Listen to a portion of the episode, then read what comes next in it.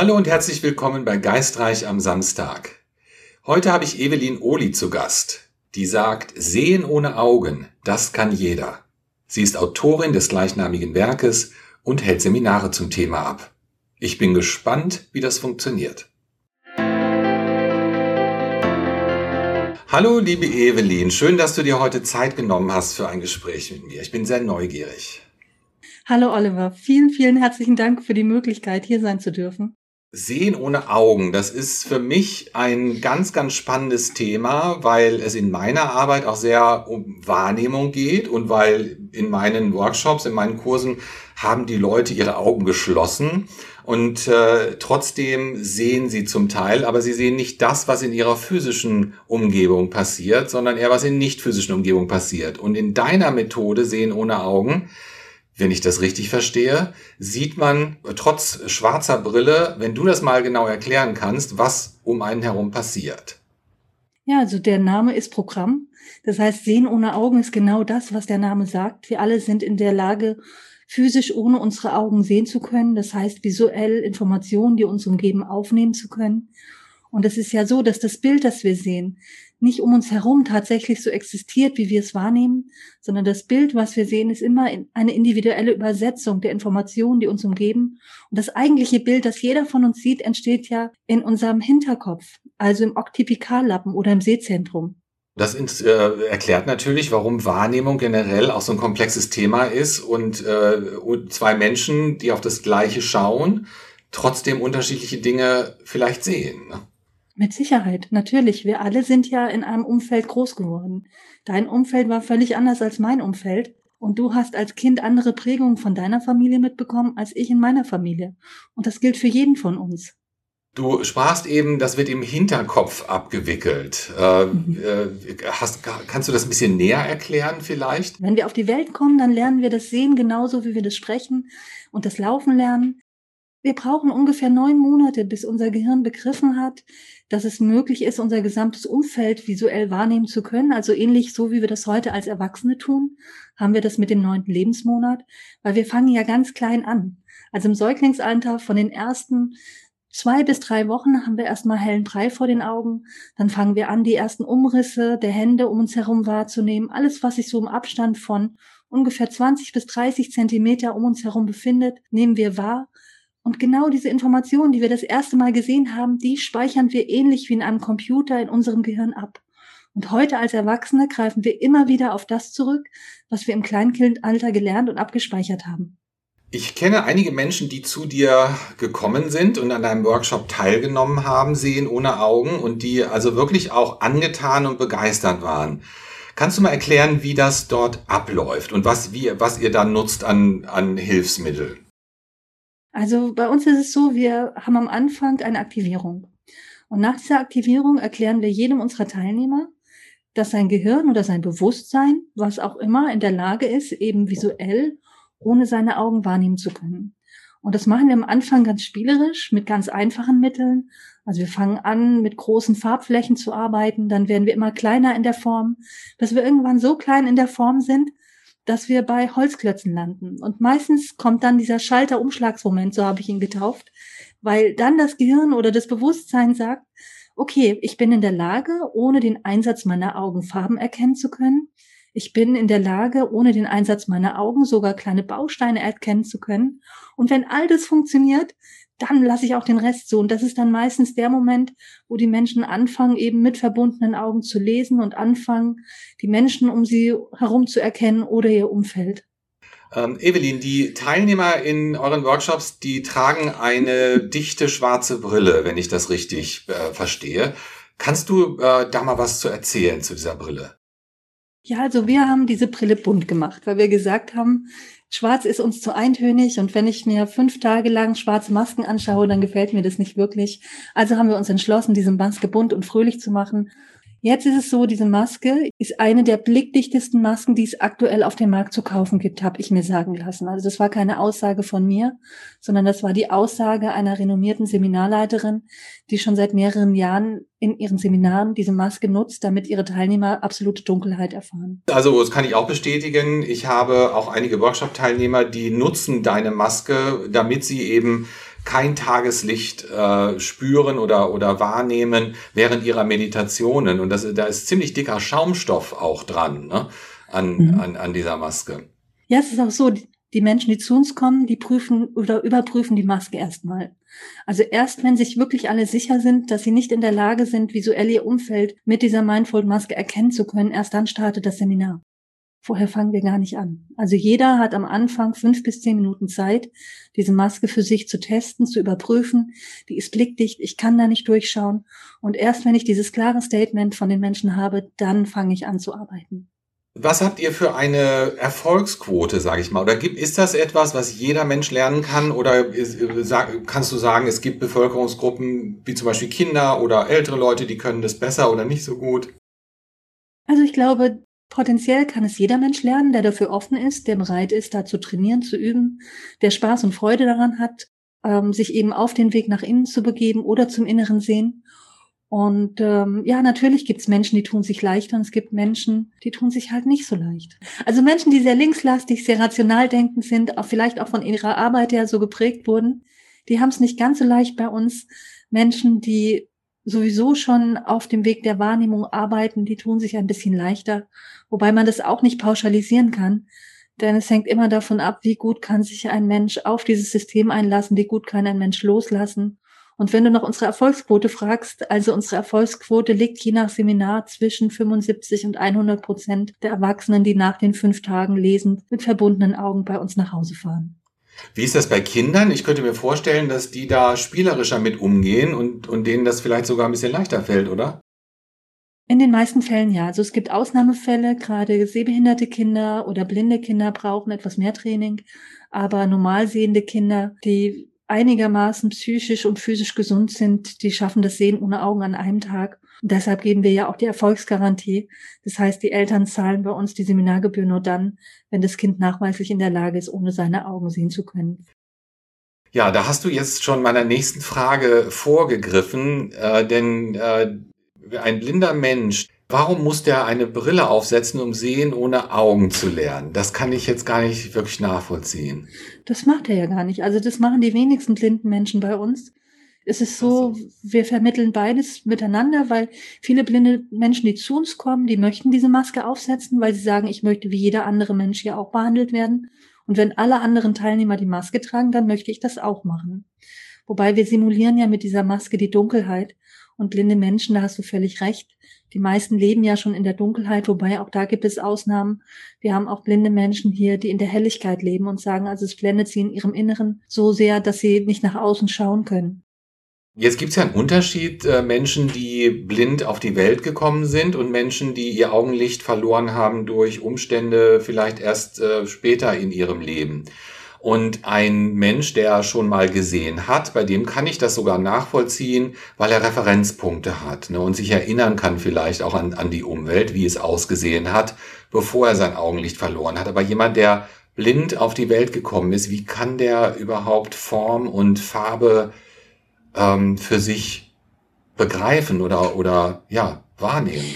Wenn du dir überlegst, dass wir das Sehen genauso lernen, wie ich es am Anfang gesagt habe, wie das Laufen und das Sprechen, dann legen diese Menschen auch eine Datei an, wobei sie es nochmal ein bisschen leichter haben. Also wir hatten eine blindgeborene Frau bei uns im Seminar und sie sagte uns, es fällt ihr viel leichter, auf das zurückzugreifen, was sie akustisch von ihrer Mutter gelernt hat. Also ihre Mutter hat Begriffe benutzt wie, das ist das rote Handtuch oder das ist der blaue Teppich, das ist die weiße Wand. Das sind alles Dinge, die sie ja schon kannte. Und nachdem sie sie angefangen hat, visuell wahrzunehmen, ist es ihr um ein Vielfaches leichter gefallen, diese Dinge zuordnen zu können, weil die Begriffe oder die Begrifflichkeiten dafür schon vorhanden sind. Jetzt ist natürlich die Frage, warum sollte sich ein Mensch überhaupt mit so etwas auseinandersetzen? Ich sage jetzt mal ein gesunder Mensch. Jemand, der kein Augenlicht hat, da kann ich das natürlich total auch nachvollziehen. Aber warum sollte sich jetzt ein gesunder Mensch äh, sehen ohne Augen anlernen? Die Methode hat viele Vorteile. Auf der einen Seite ja, fördert sie die Konzentration. Auf der anderen Seite hilft es, dass man leichter lernt im Alltag. Diese Methode stärkt das Selbstvertrauen. Ja, und sie hilft einfach eben auch, dass man besser und leichter wahrnehmen kann. Also, dass man mehr zu seiner Mitte kommt, dass man seine Intuition fördert und stützt. Und es sind alles großartige Punkte, mit denen man eben dazu beitragen kann, dass man es leichter im Alltag hat.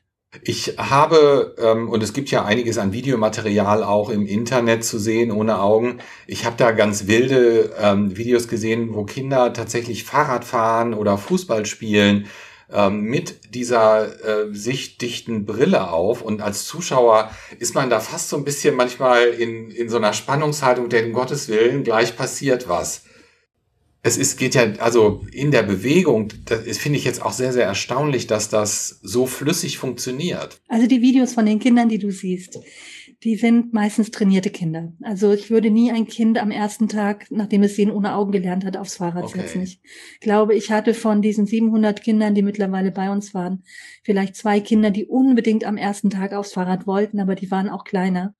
Also die Videos, die du von den Kindern siehst, das sind keine Videos, die die Kinder am ersten Tag ihres Trainings gemacht haben, sondern da ist meistens eine ganze Ecke Training dahinter, bis die Kinder so weit sind, dass sie eben so flüssig Fahrrad fahren können oder ähm, Waveboard fahren oder Fußball spielen können. Ja, so wie bei allem, was wir üben und trainieren. Da werden wir sicherer und besser. Intuition ist ein Wort, was im Zusammenhang mit Sehen ohne Augen immer wieder fällt. Wie spielt die Intuition da rein und was nützt es äh, der, der Intuition, wenn ich Sehen ohne Augen übe oder trainiere? Du kannst dir Sehen ohne Augen für die Intuition vorstellen wie ein Booster. Also wenn du anfängst, deine, das Sehen ohne Augen zu trainieren, dann trainierst du gleichzeitig bei uns ja auch die Intuition. Und ähm, es ist einfach so, durch das Sehen ohne Augen spürst du mehr, was in dir vorgeht. Du kommst mehr zu deinem inneren Kern, du kommst mehr zu deinen Gefühlen, du kommst mehr zu deiner Mitte. Und dadurch kannst du auch leichter wahrnehmen, wenn es um Dinge geht, die sich um dich herum befinden. Und das ist einfach ein Bewusstwerdungsprozess, der durch das Sehen ohne Augen nochmal stark unterstützt und angeregt wird. Da ist jetzt gerade das Stichwort um dich herum. Ähm, wenn ich so eine Brille trage und ähm, habe ich die Augen geschlossen oder habe ich die Augen geöffnet unter dieser Brille? Also der Vorteil dieser Mindfold-Maske ist, dass die Augen offen gelassen werden können. Und das ist auch der Grund, warum das Training dieser Methode so unglaublich schnell ist, im Gegensatz zu anderen, an, anderen Methoden, die vermittelt werden. Weil hier haben wir einfach den Vorteil, dem Gehirn wird signalisiert, deine Augen sind offen, du kannst ja sehen.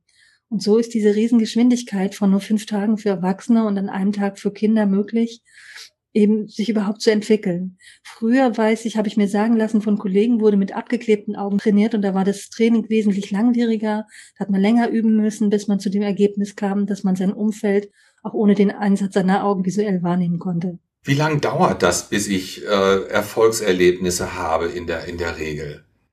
Also die Erfolgserlebnisse als Erwachsener hast du bei uns normalerweise, wenn du sehend bist, am ersten Tag, weil du meistens schon am ersten Tag die ersten Farben mit verbundenen Augen wahrnimmst. Den Durchbruch, sagen wir, haben die meisten Menschen bei uns zwischen dem dritten und vierten Tag. Wir haben aber gesagt, wir bieten noch einen fünften Tag zur Stabilisierung an, damit die Menschen, die zu uns kommen, auch wirklich etwas im Alltag mit ihrem Training, mit dem Durchbruch des Sehen ohne Augen in ihrem Inneren anfangen können. Hat man mal die Gehirnwellen eigentlich gemessen während so eines Trainings? Gibt es da Aufzeichnungen? Verändert sich da etwas? Also Joe Dispenza hat in seinem Buch Du bist das Placebo auf der Seite 345 das Kapitel Ohne Augen sehen aufgeschrieben. Und er hat damals eine Trainerin, die in der Lage war, mit ihrem Hinterkopf visuell wahrnehmen zu können, an Scans angeschlossen. Und er schreibt in diesem Kapitel, dass beim Sehen ohne Augen die gleichen oder die identischen Gehirnareale aktiv waren wie beim normalen Sehen. Wie ist das mit äh, meinem Blickwinkel? Äh, spielt das jetzt eine Rolle, ob ich gerade ausschaue oder kann ich auch Dinge wahrnehmen, die um mich herum sind oder vielleicht sogar hinter mir, wenn ich, wenn ich diese Technik anwende? Theoretisch ja, praktisch sieht die Sache ein bisschen anders aus. Also wir sind dankbar, wenn die Menschen nach den ersten fünf Tagen in der Lage sind, in ihrem vorderen Feld, also das heißt in dem Sichtbereich, in dem sie mit ihren Augen sehen, eben auch ohne ihre Augen sehen. Wobei da gibt es verschiedene Wahrnehmungsfelder in der Mindfold-Maske, in denen Menschen wahrnehmen. Und normalerweise ist es so, sie lernen bei uns die Basis, dürfen zu Hause weiter trainieren und dann öffnet sich meistens das Feld und wird größer. Und das mit dem Hinterkopf trainieren, da braucht man meistens dann doch noch mal ein bisschen mehr Training, ein bisschen mehr Ausdauer und ein bisschen mehr Motivation als die fünf Tage. Wie ist denn generell, äh, bekommst du Feedback von Teilnehmern, von ehemaligen Teilnehmern? Bleiben die da am Ball oder ist es eher so individuell, die haben das mal ausprobiert und dann war's das? Ja, es gibt beide Gruppen. Also es gibt Menschen, die trainieren weiter, die merken dann für sich, dass, können, dass sie das Sehen ohne Augen auch gut im Alltag einsetzen können. Und dann gibt es eben auch Menschen, die zu uns kommen, die sagen, ja, ich habe mir bewiesen, dass es funktioniert. Das war jetzt eine nette Erfahrung und das reicht mir auch. Und ich habe für beide Gruppen Verständnis, weil wir alle haben einen Alltag, wir alle haben viel zu tun. Und wenn jemand sagt, ja, für mich war jetzt einfach wichtig, das zu erfahren, ich weiß, es geht. Und wenn ich es dann wirklich mal brauchen sollte, weil vielleicht mein Augenlicht nicht mehr so gut funktioniert oder meine Augen nicht mehr so gut funktionieren oder weil ich drohe zu erblinden, dann weiß ich, ich habe für mich diese Möglichkeit und kann an dem anknüpfen, was ich mir damals aufgebaut habe. Kann ich das auch zu Hause üben oder ist es notwendig, dass ich einen Workshop besuche bei dir? Also es ist immer gut, wenn man einen Trainer an seiner Seite hat. Ich habe gerade vorgestern ein Video gesehen, das Frank Ritty herausgebracht hat, in dem ein Yogi sagt, es ist ganz wichtig, dass du einen Trainer neben dir hast, einen Menschen, der dich begleitet, weil doch sehr viel passiert bei dieser Möglichkeit des Sehen ohne Augen, wenn man sie öffnet. Da ist ganz gut, wenn man sich in einem geschützten Rahmen befindet, wenn man in Fachhänden ist, die einfach wissen, worauf es ankommt, wo darf man Menschen unterstützen, wo braucht jemand mehr Zuwendung oder mehr Aufmerksamkeit, um einfach auch um gewisse Blockaden leichter auflösen zu können. Und das im ungeschützten Rahmen zu machen, das ist auch möglich, aber es ist eine lang, also es ist meistens ein langwieriger Weg, der sehr anstrengend ist. Warum ist diese Methode nicht weiter verbreitet oder nicht, nicht bekannter? Weil äh, ich, das ist ja, eigentlich hört sich das alles sensationell an. Da würde man sagen, das muss einfach jeder üben. Das ist ja auf so vielen Bandbreiten von Vorteil im Leben. Das ist richtig, ich sehe das genauso. Allerdings haben wir es hier mit einer Informationslücke zu tun.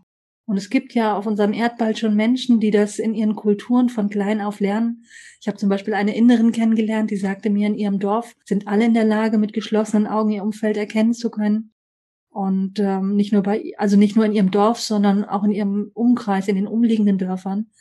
Und diese Kultur hat sich diese Fähigkeit wohl bewahrt, hier in Westeuropa sieht es ein bisschen anders aus. Hier haben wir es einfach mit einer Informationslücke zu tun. Ich glaube auch, weil viele Menschen nicht wirklich glauben können, dass das funktioniert, weil das Sehen ohne Augen wurde ja schon von vor 100 Jahren publiziert und damals schon trainiert. 1927 gab es ja auch schon Auszeichnungen für das Sehen ohne Augen, wobei Louis Farigoulet, der dann später als Schriftsteller unter dem Pseudonym Jules Romain bekannt wurde, hat damals scheinbar aufgegeben und ist dann nicht weiter in die Öffentlichkeit gegangen. Vielleicht auch ein bisschen aus Angst, ja, dass, dass diese Möglichkeit im größeren Stil gar nicht so erwünscht ist, wie man sich das vielleicht vorstellt. Gibt es eine äh, Bevölkerungsgruppe, von die, für die das ganz besonders nützlich ist, äh, sich so eine Fähigkeit anzueignen?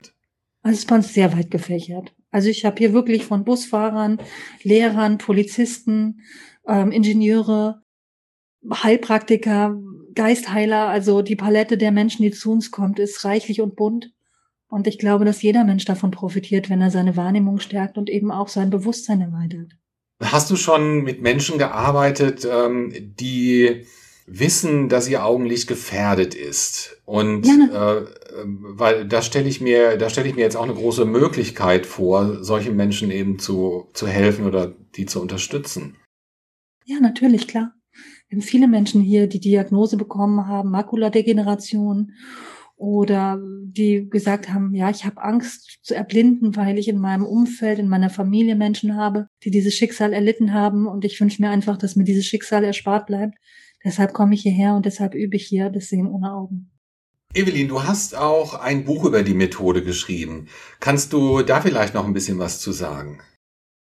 Ja, also in diesem Buch habe ich mich der Frage gewidmet, wo wird das Sehen ohne Augen international überall angeboten? Und habe einfach mal geschaut und habe doch viele Anlaufstellen gefunden, habe festgestellt, ich bin nicht der einzige Mensch auf diesem Planeten, der diese Methode vermittelt, sondern wenn man gerade nach Indien schaut oder nach Mexiko, dann gibt es doch schon etliche Anbieter, die das Sehen ohne Augen dort vermittelt, die sogar in Fernsehsendern aufgetreten sind mit ihren Kindern, die sie trainiert haben oder mit Erwachsenen.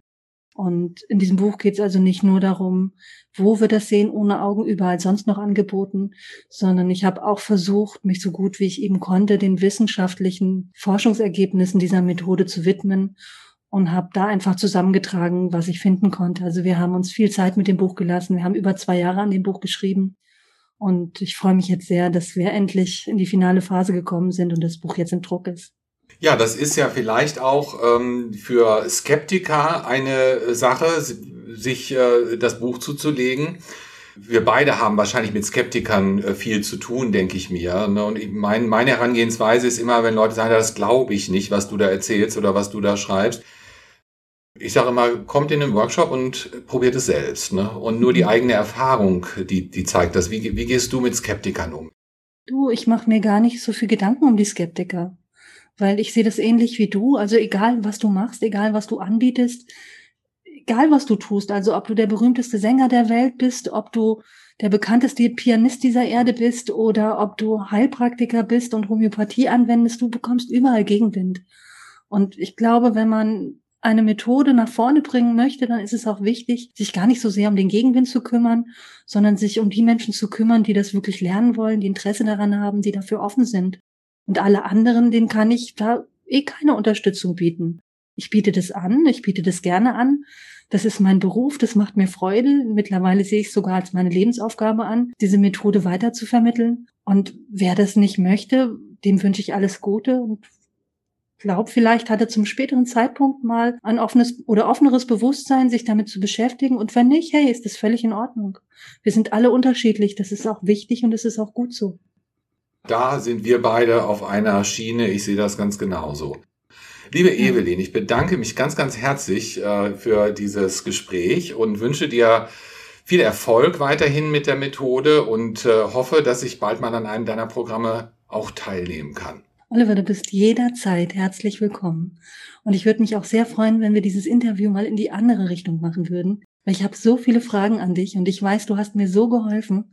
So haben wir uns eigentlich auch kennengelernt über einen, einen Freund, einen Bekannten, und ähm, das ist so spannend, was du da anbietest und machst. Und vielleicht haben wir da nochmal die Möglichkeit, dieses Interview in die andere Richtung zu führen, dass ich dir Fragen stellen darf, die du mir dann beantwortest. Das, das ist eine wunderbare Idee und da würde ich ganz, würde ich sehr gerne darauf zurückkommen. Machen wir eine Episode von. Ja, sehr gerne. Super. Ja, einverstanden. Herzlichen also, Dank, Evelyn.